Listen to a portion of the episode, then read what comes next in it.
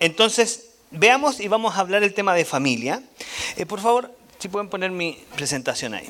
Una de las cosas importantes para nosotros como iglesia es la familia. Y cuando trabajamos un poco el ADN de la iglesia, obviamente que resaltamos esta área que es tan importante para nosotros. Cuando redactaba, me tocó, nos repartimos los temas y los redactamos y después hicimos un feedback. A mí me tocó redactar este cuando hicimos el tema de familia y fue tan lindo ver algo, entender cómo en la escritura la relación padre-hijo, hablando de Jesús y el Padre, es pero intocable. Es increíble, yo parece que lo hablé en un momento y le decía, Dios podría haber presentado a su Hijo de cualquier otra forma en el bautismo. Tenía tantos nombres, tantos atributos, cuántas cosas Jesús ya era que podrían ser puestas como por el Padre, como no sé, aquí viene, no sé, por el pan de vida, ¿cierto? La luz del mundo, el verbo divino, pero lo presentó como Hijo. Y para mí simplemente eso prioriza para el Padre lo que realmente Jesús es para Él. No lo que hace, sino quién es. Él es mi Hijo. Y asimismo lo hace después Jesús con el Padre, que también conociendo el contexto judío, él podría haber hablado de Dios con todos los nombres bíblicos que tiene Dios. El Sebaot, el Shalom, el Nisi, el Sama, el Tisitkenu, todos esos nombres que caracterizan a Dios, pero dice, no, Abba, mi papito. Entonces cuando Él está haciendo esto para presentarse el uno al otro, lo que están declarando y realmente resaltando es el vínculo más importante, que es esa relación familiar, que no tiene nada que ver con lo que hace, sino con quienes son. Y es por esto que eh, yo le decía a los pastores cuando hablamos de este tema y como que aportábamos por qué eh, la redacción, yo les decía, Jesús no había pelado ni una papa en el dicho chileno, no había hecho nada, no había resucitado ningún muerto, no había echado ni un demonio, no había alimentado a nadie, no había estado predicando y aparece recién ahí y el Padre dice, este es mi hijo amado. O sea, ¿Por qué era importante Jesús por lo que hacía? No, por quién era. Todavía no pasaba ni la cruz. Y el Padre lo presenta, dice, y yo me siento muy complacido por él. O sea, aún haciendo nada, lo que para nosotros ministerialmente sería lo importante, él ya era importante. Entonces, necesariamente nosotros tenemos que mirar esto.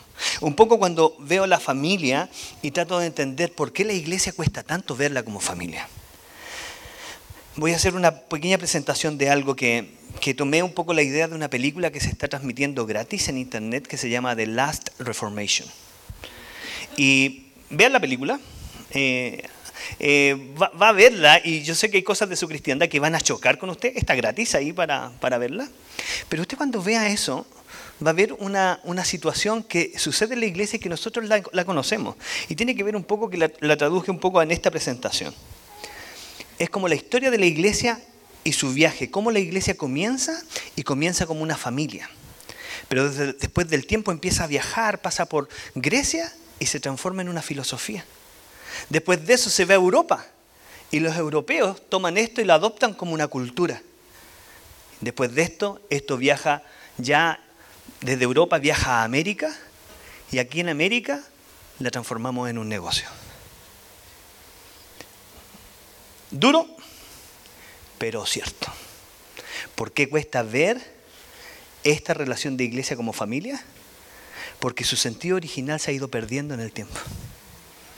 A medida que en estos años va viajando, viajando, viajando, se institucionalizó, ya se forma una corporación y ya empieza a ser algo que es mucho más allá de una familia. Cuando usted lee los escritos como ser de Pablo, cuando está hablando en Corinto, le está hablando a la casa de alguien, dirige la carta, a la casa de Yolo, y está hablando a él. A la casa de Cholo es como eh, a la casa de Moisés y le está hablando a la casa de Moisés los que se juntan en esa casa. Y luego le está hablando a la casa de Fernando y los que se juntan en su casa. Y así.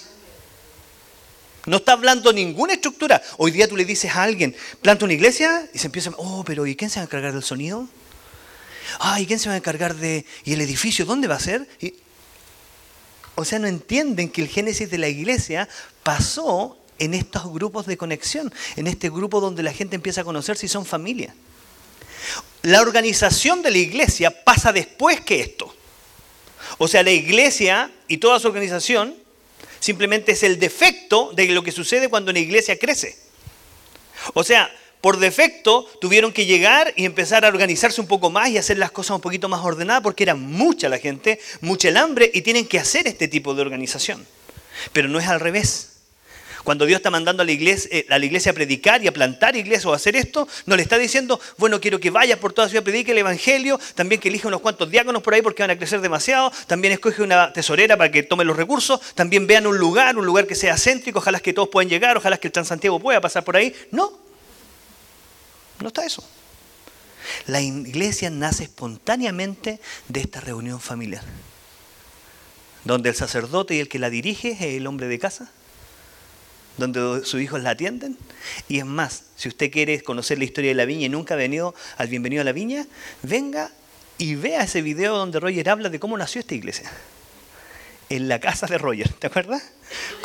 En el living de la casa con Glorita, los niños y un perro. ¿Tenían perro? No, no tienen perro. ¿Tenían perro? Ni un perrito.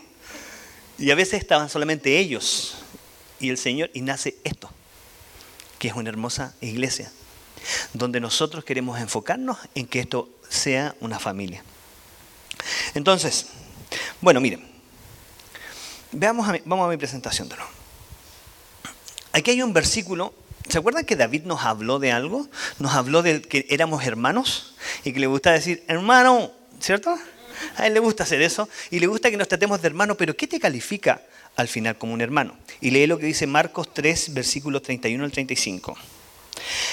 Luego la madre y los hermanos de Jesús vinieron a verlo. Se quedaron afuera y le mandaron a decir que saliera para hablar con ellos. Había una multitud sentada alrededor de Jesús y alguien dijo, tu madre y tus hermanos están fuera y te llaman. Jesús respondió, ¿quién es mi madre? ¿quiénes son mis hermanos? Entonces miró a los que estaban a su alrededor y dijo, miren, estos son mi madre y mis hermanos. Todo el que hace la voluntad de Dios es mi hermano y mi hermana y mi madre. Entonces hay una calificación para entender quién es madre, hermano de Jesús. Y tiene que ver con la voluntad del Padre o con la voluntad de Dios. Entonces, veamos un verso que es un poquito más difícil ahí. Mateo 7:21. No todo el que me llama Señor, Señor entrará en el reino de los cielos, solo entrarán aquellos que verdaderamente hacen la voluntad de mi Padre que está en el cielo. Wow.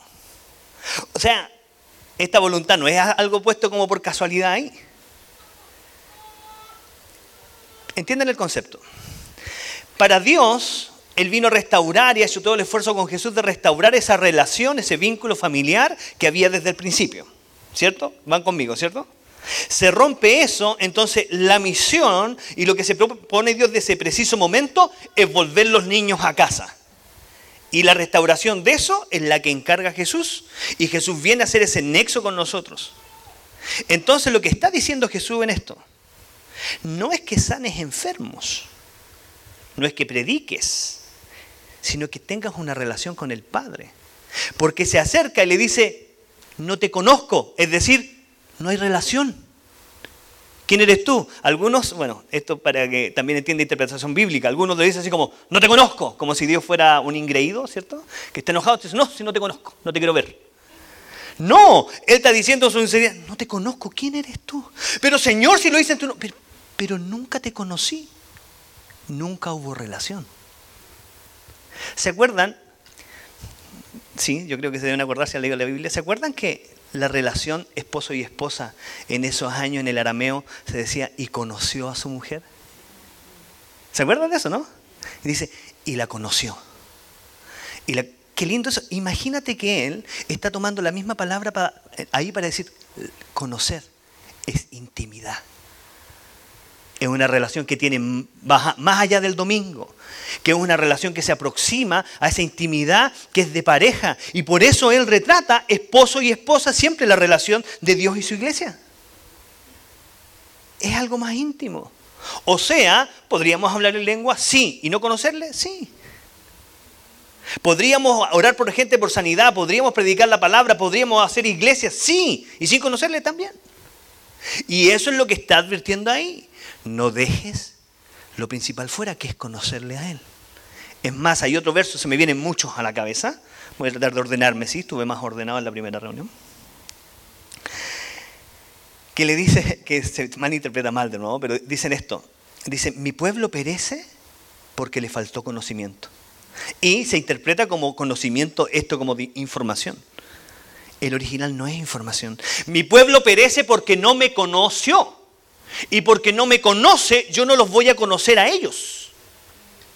Eso está diciendo. Mi pueblo perece porque no ha tenido una relación conmigo. Entonces, ¿qué hicimos en esos años cuando interpretamos esto por información? Mandamos a toda la universidad. Porque el pueblo perece por ignorancia. No es de ese conocimiento precisamente que hablaba la palabra. Significa esta relación. Entonces, ¿dónde está el problema? Para mí ahí. La voluntad de mi Padre. ¿Cuál es esa bendita voluntad que la interpretamos cada uno a nuestro antojo? Yo, esto lo, bueno, esto lo pongo, estas conversaciones, yo voy conociendo vidas de personas y también perspectivas de cómo se mira, mira la iglesia y me encanta, me gusta mucho. Entonces, esto, esta pareja me autorizó a hablar de esta parte, no voy a decir nombre, ¿sí? Que ellos estaban atrapados con entender la voluntad de Dios y llegaron un domingo acá y me pidieron que orara por ellos por algo determinado. Y ese algo determinado era fácil, eran sus vacaciones. Y era su oración y que salgan de vacaciones. Y pero si la voluntad de Dios que ustedes estén bien. Y, ya. Y se prepararon, se animaron y me decían, pastor, ¿usted está seguro? Sí, dale. Y bueno, yo me imaginé que ya tomaron avión y se fueron, pero me llaman el lunes en la tarde. Realmente no en la tarde, en la noche. Me dice, pastor, se canceló todo porque se cerraron las puertas. Y dije, ¿cómo se cerraron las puertas? No, es que no se dieron estas cosas, empezó a haber esta lucha, así que entendimos que no era de Dios. Y yo, pero ¿por qué? ¿Por qué interpretas eso como que no era de Dios? Bueno, el cuento fue un poco más largo. Porque oramos nuevamente, se abrieron las supuestas puertas que se habían, puertas que se habían cerrado y volvieron a llamarme. Y me dijeron, pastor, es que ahora se abrieron las puertas, pero no estamos seguros si sea de Dios. Y yo así como... Entonces Dios me hacía entender esto me hacía entender esto. Es como cuando tienes una hijita chiquitita, como tu hija, y no quieres que se vaya a la estufa. Y claro, como no hay este conocimiento, no entiende tu lengua, tú te pones delante de ella y te opones nomás. ¿Para qué? Para que no se vaya a la estufa o corre la estufa. Pero a medida que va creciendo, esa relación empieza a crecer. Y tú le dices, no se vaya a la estufa. Después, cuando es más grande, le dices, cuidado con la estufa. ¿Cierto? Y después ya entiende que ir a meterse con la estufa es un tema. Pero hay gente que se queda en esta inmadurez en su corazón, en su relación. Entonces, ¿qué hace? Quiere que Dios se lo ponga y vea, ah, no, es que como que Dios se le está poniendo como si Dios no le pudiera hablar. Entonces, miren, hagamos lo que nos decían nuestros hermanos como hay oposición. Si imagínate lo hubiese pasado a Moisés. Si Moisés va y se encuentra con el mar ahí y dice, hermano, vámonos todos pejitos de vuelta, esto no era de Dios, mira, las puertas se cerraron. O sea, si esa fuera la lógica de cómo Dios trabaja, nuestro Moisés no cruza. ¿Por qué? Porque ahí había oposición. Ahora vámonos a la inversa, porque también hay personas que creen que la voluntad de Dios se hace o se nota cuando hay oposición. ¿Le han dicho? No, es que hay mucha oposición, así que esto debe ser de Dios. Esa es la gente más como yo, ¿cierto? Hay oposición, esto se puso entretenido, debe ser de Dios, ¿cierto? Pero imagínate si esa fuera la forma de Dios tratar su voluntad. Imagínate a, a Jonás en el barco, diciéndole a la gente, ¿saben qué? Hay harta oposición, así que esto tiene que ser de Dios, démosle nomás. Si esa fuera la forma que medimos la voluntad de Dios, estamos muy equivocados. Porque Dios manifiesta su voluntad para sus hijos como tú como papá manifiestas tu voluntad para tus hijos. Es más, mejor todavía. Vamos a hacer algo. ¿Qué le duele la cabecita aquí y quién se encuentra enfermo? ¿Quién le duele una muela? ¿Algún dolor? ¿Algún malestar que siente estando en la reunión? Levante la mano, por favor. ¿Sí? Sí, vamos a orar. Oremos inmediatamente por ello. Señor, te pido en el nombre de Jesús que sean sanos, Dios. Que sean sanos, Señor. Quita el dolor. Reprendemos el dolor en el nombre de Jesús, cualquiera que sea. Tú lo conoces, Señor. Y declaramos, Señor, que estas personas son libres y sanas de su enfermedad, Señor. En el nombre de Jesús. Paramos. Ahora, ¿por qué ustedes creen que tengo que hacer esto al final de la reunión cuando ustedes ya se, no sé, pues tuvieron 45 minutos adoloridos hasta que el pastor se le ocurrió al final de la reunión decir, ya, ahora sanemos? ¿Qué haría un papá? Y eso es lo que me dice Dios a mí. ¿Qué harías tú como papá? Si yo sí entro y veo a María Gracia, mi hija, o a la Sofi, adolorida, lo que voy a querer es que estén bien. Porque prefiero que escuchen una reunión 45 minutos bien, que esperen hasta el final para yo coronar mi prédica con Cesano. un padre actúa como padre, pero de esos padres de los buenos. Entonces su voluntad no va a estar como lo que nosotros pensamos que es la voluntad muchas veces, que tiene una mezcla de esta cosmovisión pagana. ¿Cuál es el Dios pagano? ¿El Dios que está distante? que está esperando de lejos, o sea, pagano primero, muchos dioses están esperando de lejos y que tú le rindas pleitesía o que tú apacigues su corazón lleno de ira porque está a punto de hacerte caer un rayo. Y asimismo tú tienes que ofrecer sacrificios y llegar muy cansado delante de él porque él está muy enojado. Y como está muy enojado, para apaciguarlo, algo tienes que hacerle. Y ahí pasa la gente haciéndole estas morisquetas a estos dioses paganos para llamar su atención. ¿Y cómo lo hacían? En el antiguo tiempo sacrificando a sus hijos. Sí. Y otros tiempos dando ofrendas y ofrendas tras ofrendas que no saciaban nunca esos dioses. Nuestro Dios no es un Dios pagano. Nuestro Dios es un Padre que nos ama. ¿Entienden? Entonces, para conocer esa voluntad, tenemos que ir a Él y entender cómo Él graficaría su voluntad. Y lo dice su palabra, Juan, versículo, capítulo 6, 35 al 40. Jesús le respondió, yo soy el pan de vida, el que viene a mí nunca volverá a tener hambre, el que cree en mí no tendrá sed jamás, pero ustedes no han creído en mí, a pesar de que me han visto. Sin embargo, los que el Padre me ha dado vendrán a mí, y jamás los rechazaré pues he descendido del cielo para hacer la voluntad de Dios, quien me envió, no para hacer mi propia voluntad. Y la voluntad de Dios es que yo no pierda ni a uno solo de todos los que Él me dio, sino que los resucite en el día final.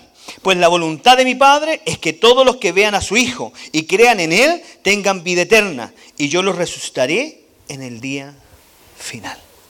O sea, corta voluntad de Dios es que toda persona le conozca a través de su Hijo. Amén. Que toda persona, ya sea por poco o por mucho, como le está diciendo Pablo al rey Agripa, le conozca a Él.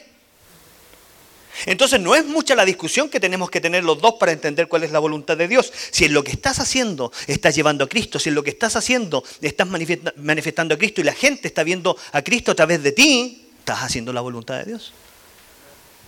Si alguien viene a mí y me dice, José, es que no entiendo cuál es la voluntad, la pregunta sería, ¿qué estás haciendo? ¿Estás mostrando a Cristo? Mm, sí, yo creo que sí. ¿Y estás hablando? Sí, sí, lo estoy haciendo. ¿Y dónde lo hacen? No, no sé, pues en el medio del partido de fútbol que juego en el estadio italiano tal día. Bueno, ¿estás haciendo la voluntad de Dios? Ahora, que Dios tenga voluntad y que Él pueda ser más específico en lo que quiere que haga. Amén. Pero eso parte de una relación. No de que me leo el libro de Luis Palau y él me dice, no, los cinco pasos para hacer la voluntad de Dios. La palabra la tenemos acá. No es que hable mal de Luis Palau, me encanta cómo escribe. Pero estoy hablando de estos sucedáneos que tenemos nosotros como para entender la palabra de Dios. Ah, no, mira, la escalera del éxito cristiana. Chiquillo. La cosa era un poquito más fácil que eso. ¿Podemos leer esos libros? Claro que sí. Y si le gusta leer, léalo. Pero si no se ha leído la escritura, ojo, a qué le está dando prioridad. Para entender la palabra de este Padre, hay que entender lo que Él dijo ya. Y entendiendo lo que Él dijo, nunca te vas a asustar o te vas a equivocar en lo que va, él, él dirá. Porque Él no escapa, Él no, no es ilógico en su funcionamiento. Él no está diciendo una cosa un día y después cambia. Hay una columna vertebral en la palabra de Dios que te ayuda. Por eso se llama y le llaman mucho la sana doctrina, la regla de fe. Miren, voy a, a ver, voy a caminar un poquito para atrás en esto todavía. Que les quiero decir algo, cómo me topé con la segunda parte. La primera era esta, que tiene que ver con la voluntad, pero quizás el problema no lo tenemos en esta voluntad, que está muy mal destacada ahí. ¿Cierto? Que, ahí dice esta parte, pues la voluntad de mi Padre es que todos los que vean a su Hijo y crean en Él tengan vida eterna y los resucitaría en el día final. A lo mejor usted no tiene problema con la voluntad. A lo mejor su problema está con esa palabra, mi Padre. Él es mi Padre. Porque este sería el otro tema. Un tema sería cuál es su voluntad y lo que quiere hacer, y lo otro es si yo lo identifico a Él como Padre para que esa voluntad tenga importancia en mí. Él es mi Padre. ¿Y por qué saco este tema? Así como saqué a colación lo de estos hermanos, hace un tiempo tuve que visitar a una niña en, la, un hospital en Santiago. 16 años y se le había ramificado un cáncer que la niña fue a, revisarse al, al, médico simplemente por una apendicitis y terminó con un cáncer ramificado, descubierto y con pocas probabilidades de vivir. Cuando fui a visitarla, y doy gracias a la gente de visitación que estaban atentas a ella y yendo y pasándonos información, y fuimos a visitarla, he sabido que ha ido mejorando ciertas cosas, estaba más encapsulado su cáncer, damos gloria a Dios por eso. Pero lo que me llamó la atención es que me encontré con el padre. Y el padre de ella no se había portado muy bien. O sea, nada de bien. Y el padre de ella, separado y con otros hijos por otros lados, ¿cierto? Él estaba con mucha culpa por lo que él había hecho según él, porque él creía que Dios estaba haciendo eso con la niña por lo que él había hecho. Yo quedé así como, wow, qué perspectiva de Dios. Y ahí se me ocurrió esta pregunta. ¿Cómo llamaría a un padre que teniendo un problema con otro padre se, desquita con el hijo de este? ¿Cómo le llamaría usted? ¿Entiende la pregunta? ¿Cómo le llamaría a un padre que teniendo un problema con otro papá, en vez de arreglarse con él, se va y se desquita con el más chico? ¿Cómo le llamaría? No lo digan en voz alta porque sé que puede sonar fuerte.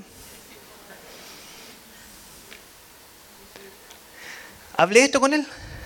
Yo no le diría desubicado. Yo por lo menos no. Entonces, cuando hablé con el papá le dije, le dije, le hice esta misma pregunta.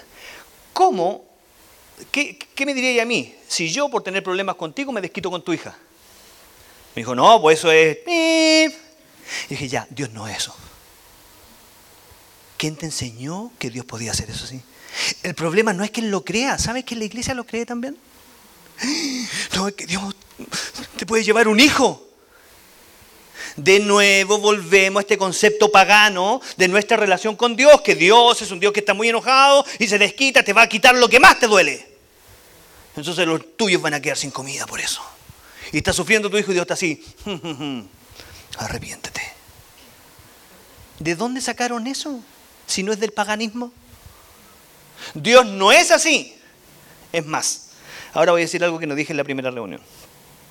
El tema de aborto y sus test causales. Esto no representa lo que... Esto no me lo han mandado decir los pastores, te lo digo yo. Tema de aborto y sus tres causales.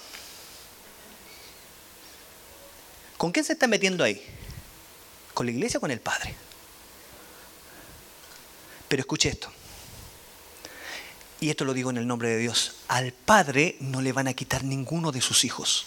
Y así como salvó a Moisés en las aguas, va a salvar a cualquiera de esos niños que pueda ser tocado. Y así como salvó a Jesús de una matanza, así podrá salvar a cualquiera que tenga su propósito. Pero Dios no va a hacer de eso que se va a quitar con los hijos de los que están. No. Dios es bastante hombrecito, 100% hombrecito, 100% Dios. El alma que pecare, esa morirá. Dios va a salvar a sus hijos. Dios, va a salvar sus propósitos de vida que están en esos bebés. Pero no se metan con los hijos de Dios. Los hijos de Dios son todos esos chiquititos que tienen posibilidad de vivir y simplemente están siendo arrebatados de la mano de Dios con estas pseudo leyes. Entonces, si usted es un padre y sabe cómo comportarse con su hijo, Usted no podría pretender que Dios lo haga de otra forma o peor que usted. No. Dios lo va a hacer aún mejor que usted. Entonces, en este concepto, uno de los problemas no es simplemente no conocer la voluntad del Padre, sino no conocer al Padre, o que ese simplemente no sea un reflejo de Padre para ti. Y que por eso estés tan confundido, o la iglesia esté tan confundido, en cuál es la voluntad del Padre. Mire lo que dice la Escritura acá. Jesús, el reflejo de los hijos, o el primer hijo, o el segundo hijo, porque era el segundo Adán, ¿cierto? Entonces el segundo de estos hijos, primogénito del Padre, el llega y se enfrenta a nosotros como la mejor muestra de que era ser hijo. Porque ¿sabe qué? Una de las cosas que debemos aprender que no se puede ser padre si no fuiste hijo. Él supo ser hijo. Y sabiendo ser hijo, él cita esto. Le preguntan, ¿cómo oramos? Y él hace esta oración preciosa. Padre nuestro que estás en los cielos, que siempre, que sea siempre santo tu nombre y que tu reino venga pronto y que se cumpla tu voluntad en la tierra como se cumple en el cielo. Ahí está la oración.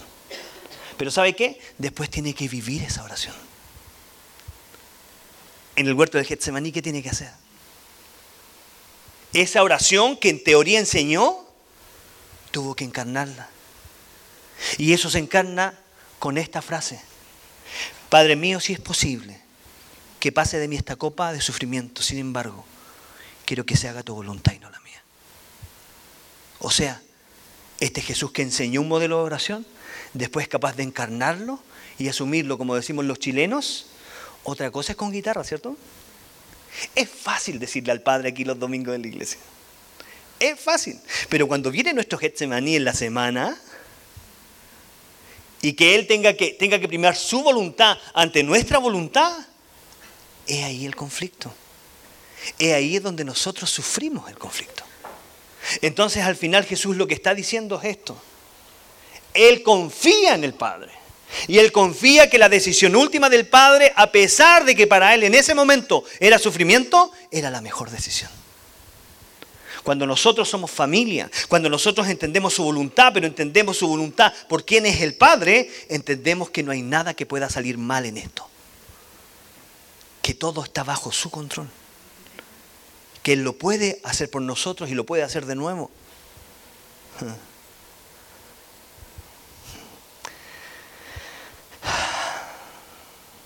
Miren, reacción del pecado original. Tan pronto la voz del Padre viene a nuestras vidas, el pecado original reacciona diciendo, esto debe haber sido yo, o tiene que ser mi mente, tiene que ser mis pensamientos. ¿Les pasa esto? Como que Dios quiere establecer esta relación contigo y quiere hablar contigo y te dice, no, no, esto no tiene que ser Dios. No, este soy yo. Eso pasó en el original. Dios tenía una relación fluida con sus hijos hasta que ellos pensaron que sus pensamientos podían ser mejor que los de Dios. Y decidieron hacer su independencia. Y generar esta independencia, este corte de relaciones donde, no, no, no, yo creo que este plan es mucho mejor que Él se propone. ¿Qué hace Jesús para anular esto? El diablo le hace lo mismo. Váyase a la palabra de Dios y váyase en el tiempo del desierto. En un momento ya era tanto la negociación del diablo que estaba tan perdido que le dice, ¿sabes qué? Todo lo que vienes a buscar te lo doy. Todo, todo, todo, el reino, ahí está el gobierno, ahí están las tierras, todo, solamente adórame. No.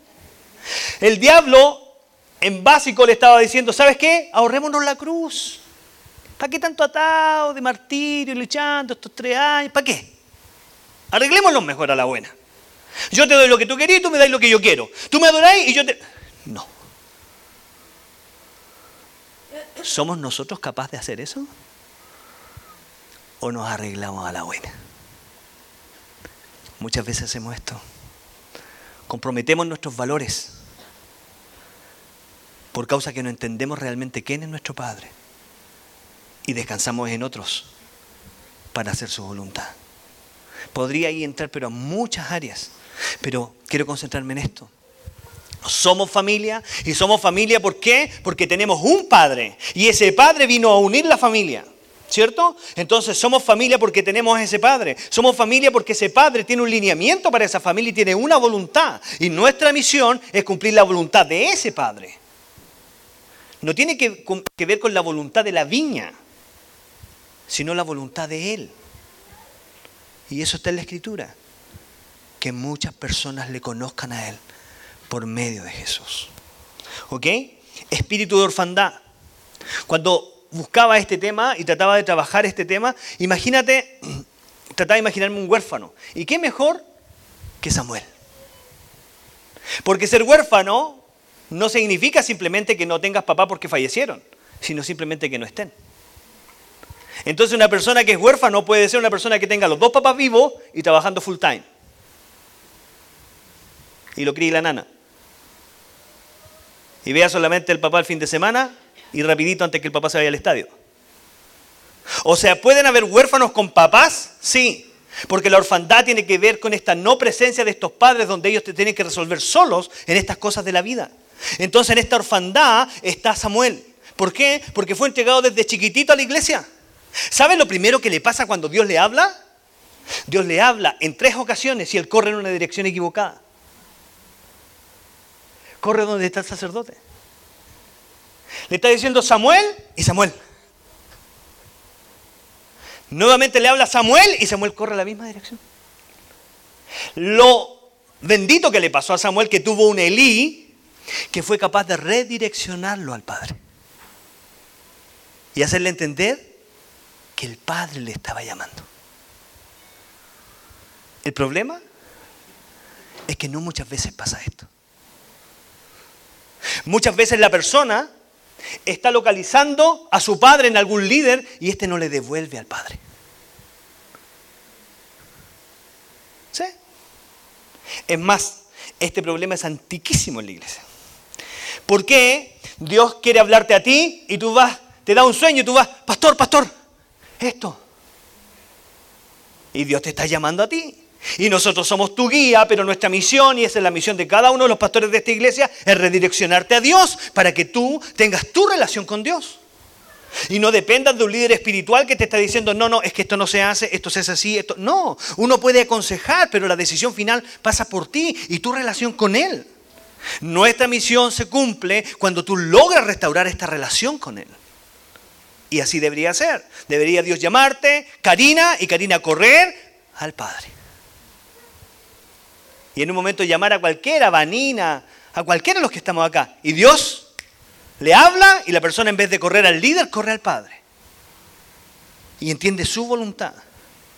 Pero ¿cómo se hace esto cuando todavía no eres hijo? O cuando todavía no reconoces al Padre. Ahí está la labor de la iglesia. Ahí trabaja la iglesia en esto. Por eso los grupos de conexión, por eso estos grupos de familia, por eso tratar de hacer la iglesia más acotada a eso. Porque se genera esta relación. No es simplemente porque es una moda de la viña hacer hoy día esto. No. Queremos volver a ser una iglesia que nació como nació esa iglesia en la casa de Roger y Gloria. Una iglesia en una casa. Hmm. Contaba algún ejemplo de cómo nació la iglesia en este tiempo, pero ¿cómo llegamos a ser lo que somos como iglesias en general? Y me acuerdo de esto, simplemente de esto. Me acuerdo que cuando Dios rescata al pueblo de Israel de Egipto, Dios lo único que quiere es reunirse con su gente. Y lo único que está tentado a hacer es encontrarse con ellos. Y Él está listo para juntarse con su gente. Y Él está listo para estar con ellos. Entonces Él prepara a Moisés. Él dice, Moisés, Declara un tiempo de ayuno y prepárese estos tres días porque voy a hacer cosas gloriosas y empieza a decirle lo que va a pasar. Yo me imagino que Dios, para ponerlo contemporáneo, yo me imagino que Dios creía que iba a tener como tanta, tanto llamado como YouTube cuando viene a concierto, Coldplay, ¿cierto, David? Como que todos querían correr a verle. Entonces el Señor como que está preparando inclusive la seguridad. No, que no se vayan a subir al cerro antes, que no protegen, que no vayan a los alrededores, que esperen el tercer día. O sea, Dios está, me imagino, súper expectante de que esta gente que lo vio abrir el mar, que lo vio de la esclavitud, que lo vio multiplicar la comida, que lo vio hacer, quiere puro verlo.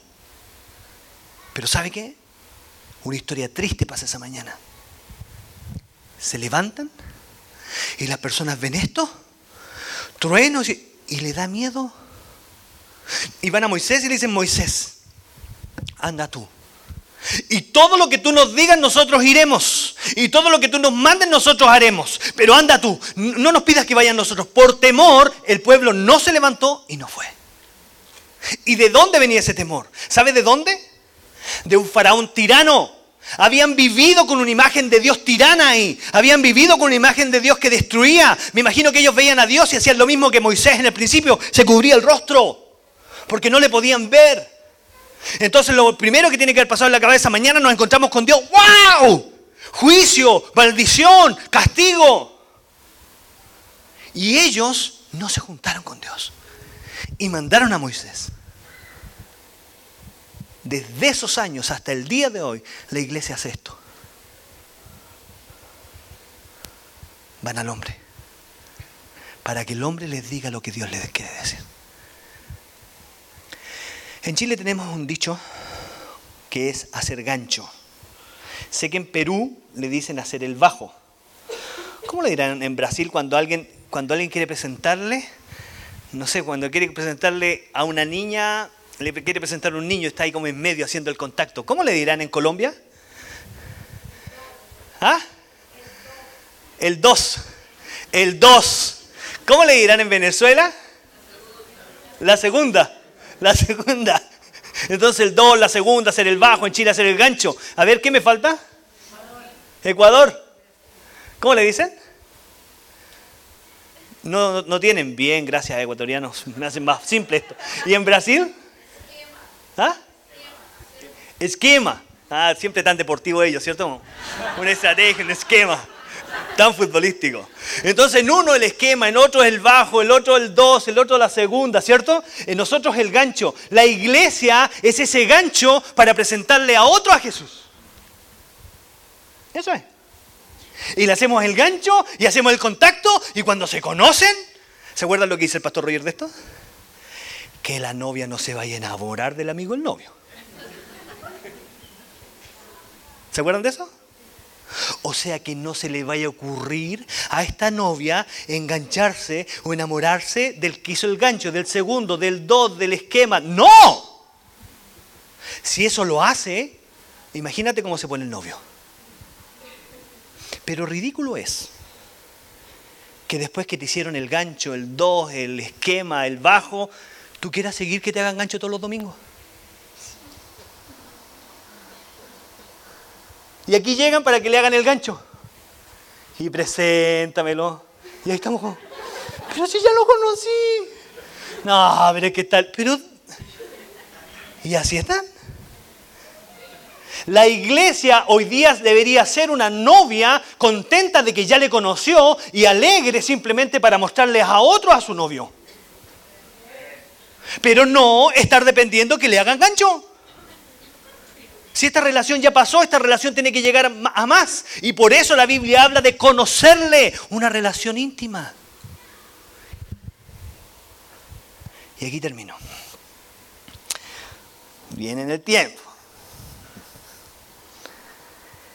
Cuando Él viene o cuando Él te llama, ¿a dónde corres? Samuel no tenía la imagen de padre porque no estaba. Y yo creo que la imagen más cercana de padre era Elí. Por eso corre ahí. Corre a su padre. Y el padre entiende y lo redirige. La pregunta es si Dios te llama, ¿a dónde corres? Y ahora lo más heavy es que si tú eres padre y Dios llama a tu hijo, ¿dónde corre él? ¿Corre a ti? ¿Corre a la tele? ¿Corre a un amigo que tiene más confianza? ¿Corre a su pastor de jóvenes? ¿Dónde corres? ¿Saben qué? El tema no es que Dios no esté llamando, Dios llama a sus hijos y está constantemente llamando. El tema es dónde corremos nosotros cuando Él nos llama. Pasen los músicos acá. Gracias. Porque al final debemos entender que en este tema de familia Jesús no tiene un problema. Es más, si usted lee los versículos que yo le dije al principio, Él está diciendo, ¿quién es mi hermana? ¿Quién es mi hermano? ¿Quién es mi madre? ¿Se da cuenta que no dice quién es mi padre? Porque Él tiene claro quién es su padre. Eso está resuelto. Él no tiene un problema de identidad de identificar con el Padre. No, resuelto. El problema lo tenemos nosotros. Que muchas veces hemos sido una generación sin Padre. O muchas veces como esa generación que va Elí y Elí no es capaz de devolver la posta y mandarlo a Dios. Y él se queda resolviendo las consultas, siendo Dios para un pueblo. Eso, Dios me ayude, que nunca lo hagamos. No. Si usted viene y viene a buscar por un llamado del Padre, que podamos mandarlo a hablar con el Padre. Y que esa relación sea restaurada.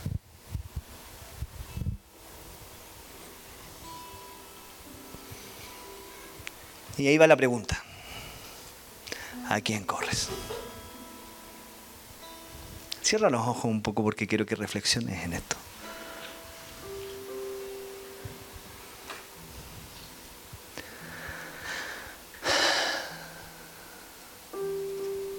Quizás te cuesta relacionar a Dios como Padre por las realidades de Padre que hemos tenido que muchas veces distan bastante de quién es como Padre. Si escuchas la voz del Padre o de Dios y arrancas, deberías entender que Él te está llamando no para castigarte, es más, te está llamando por tu nombre, no por lo que haces. Por eso no, cuando llama a Samuel no le dice, profeta, profeta, no tiene nada que ver con lo que puedes hacer. Tiene que ver con quién eres. Samuel, Héctor, Pablo, Cristian, María, Marta, Yusi, Amelia. Él llama a sus hijos por su nombre, no por lo que ellos puedan hacer para Él, sino que Él viene a retomar esa relación. El tema es dónde estás corriendo tú cuando esa palabra ha llegado a ti. O dónde están corriendo los tuyos cuando Dios está tratando de llamar la casa. Mm. Me encuentro con mucha gente que recibe pero clarísimos llamados de Dios. Clarísimo. Y claro, vienen con ese miedo a preguntar. Y es Dios llamándola. Y claro, se generan todos los miedos habidos por haber, por lo que les hablaba antes, esta iglesia como una corporación. Pero al que el Padre te llame es simplemente porque quiere que le conozcas y quiere que le conozcan más. Señor, oro en el nombre de Jesús por esta generación, Señor, y por nuestra generación, muchas veces huérfana, Dios. No porque no hayamos tenido nuestros papás vivos, ni porque no los tengamos vivos, sino que ellos, Señor, no pudieron satisfacer las necesidades que como hijos teníamos. Y hoy, Señor, te pido que nos ayudes a escuchar nuevamente tu voz. Pero esta vez correremos a ti. Correremos a ti y correremos para escuchar tu voz y lo que tienes que decirnos a nosotros. Queremos verte, queremos conocerte. Queremos entender, Señor, qué tienes para nosotros. Pero también conociéndote a ti queremos entender quiénes somos nosotros. Espíritu Santo de Dios, ven sobre nuestra congregación, Señor, y sobre lo que estás haciendo. Ven sobre los que están en casa con sus familias. Y visítanos, Señor, como ese padre que llama a sus hijos por su nombre. Porque simplemente quiere estar un rato con ellos, Dios. Espíritu Santo de Dios. Mm. Sí. Sí.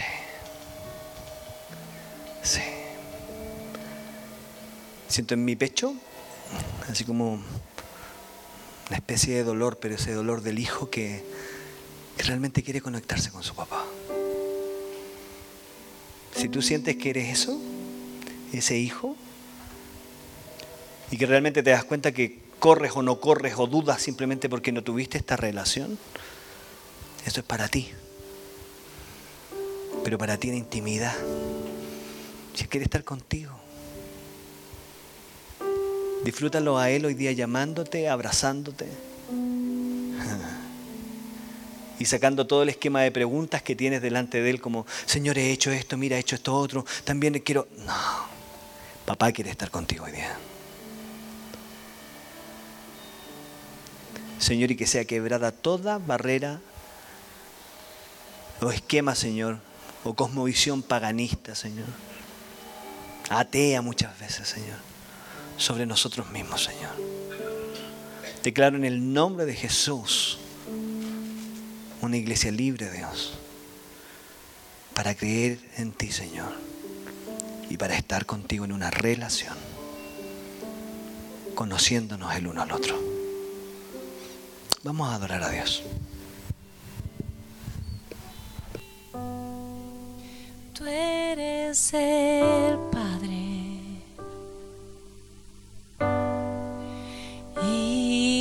nosotros, tus hijos,